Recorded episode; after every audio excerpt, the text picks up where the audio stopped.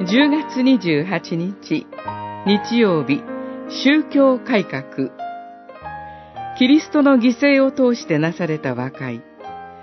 コリントの信徒への手紙に、5章16節から21節罪と何の関わりもない方を、神は私たちのために罪となさいました。私たちはその方によって、神の義を得ることができたのです。五章二十一節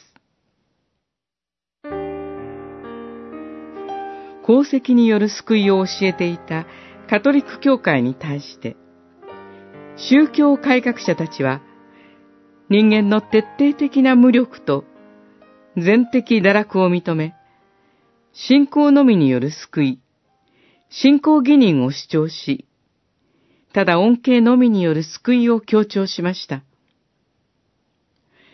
救いの絶対的恩恵性の告白は、人間の中にいかなる救いの根拠も求めず、神のみにその根拠を求めるものでした。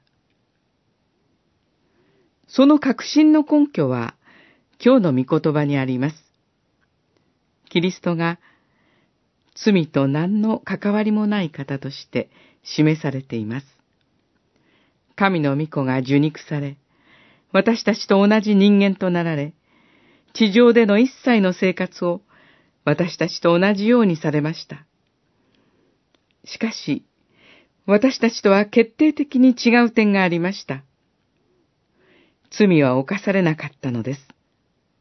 神は、その罪と何の関わりもない方を罪となさいました。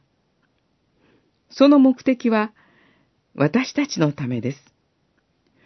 神が罪のない御子を私たちの身代わりとして私たちの罪を背負わせ、罪の刑罰を受けさせられたのは私たちがその方によって神の義を得るためでした。これほど大きな犠牲を払って、神は私たちを救ってくださいます。